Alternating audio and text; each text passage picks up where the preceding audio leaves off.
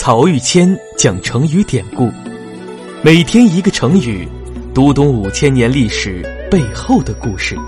本专辑由曹玉谦播讲，张婷后期制作。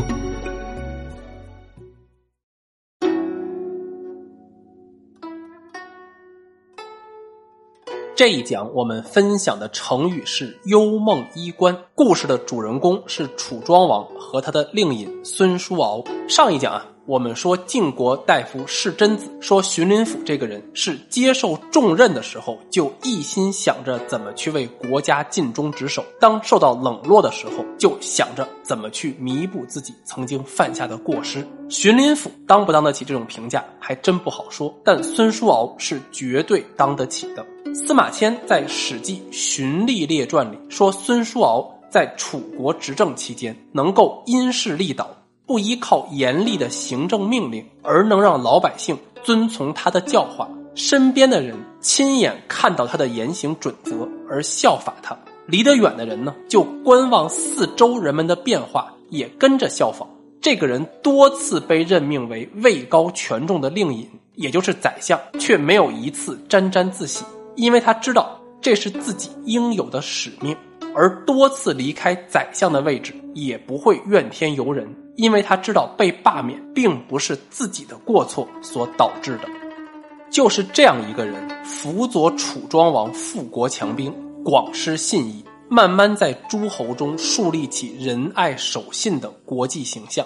这个时候的楚国俨然中下大国，再也不是过去那个虽然武力强大，但只是不懂礼数的南方蛮夷的形象了。最后，在邲之战中，孙叔敖协助楚庄王一战定乾坤，让楚庄王成为无可争议的春秋霸主。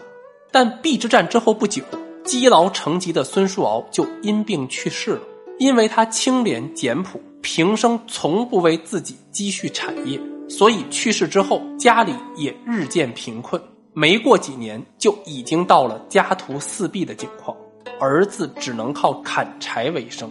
这个时候，一个叫孟的幽人出场了。幽人呀，就是滑稽小丑，古时候在君王身边专门负责插科打诨，给君王解闷儿的。这个幽人可能在家中排行比较大，所以叫孟。历史上我们就叫他幽梦。幽梦虽然是小丑，但却是挺不错的一个人。孙叔敖当年也很赏识他。结果这天，幽梦外出，就看见孙叔敖的儿子背着一捆柴火在路上走，他就叫住他说：“你不是令尹的儿子吗？怎么就沦落到这个地步了呢？”孙叔敖的儿子一听，就叹了一口气，说：“谁让我父亲一清如水呢？”说到这儿啊，他突然想起来，就对幽梦说。我父亲临终前对我说过，如果有朝一日你生活不下去了，就去找幽梦，他肯定会有办法。幽梦一听，说：“我明白了，你不要走远，过些日子大王一定会召见你的。”那大家猜幽梦会怎么办？回宫以后，直接跟楚庄王说：“我今天碰到已故令尹孙叔敖的儿子了，他现在一贫如洗，你帮帮他吧。”才不会呢。幽梦使出了他作为一个幽人的看家本事，就是演戏。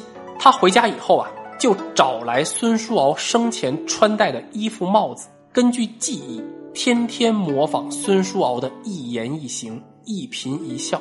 经过了一年多的练习，他模仿孙叔敖那是惟妙惟肖，已经到了能够以假乱真的地步。他觉得自己准备的差不多了。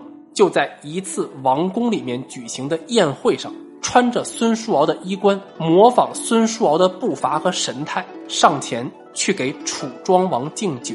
楚庄王一看呀，以为孙叔敖复生，当场就泪奔了，说：“孙叔啊，你终于回来了，继续当我的令尹，辅佐我治理楚国吧。”幽梦说：“大王，您认错人了，我不是真的孙叔敖。那楚庄王实在是太过于想念这位老令尹了，知道是假的，也不愿意放手，就说不管真假，我都请你来做我的令尹。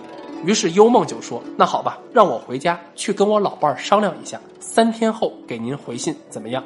楚庄王说：成，就这么办。结果三天以后，幽梦又回到楚庄王身边，对他说：我回去跟老伴儿商量了。我老伴儿说：“你可千万别答应这苦差事啊！